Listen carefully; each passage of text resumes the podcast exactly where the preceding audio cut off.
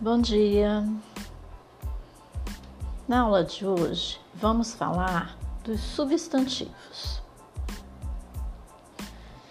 Toda palavra em nossa escrita tem uma classificação, ou seja, elas são categorizadas de acordo com o que querem nos dizer. Os substantivos são as palavras que usamos para dar nomes às coisas. Vamos pensar um exemplo. Os bebês, quando estão aprendendo a falar, mostramos os objetos, mostramos as coisas e falamos o seu nome, a palavra que indica o nome.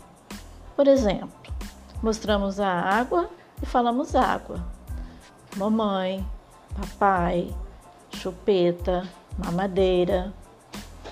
Temos então que tudo que conhecemos tem um nome casa, amor, criança, escola, família.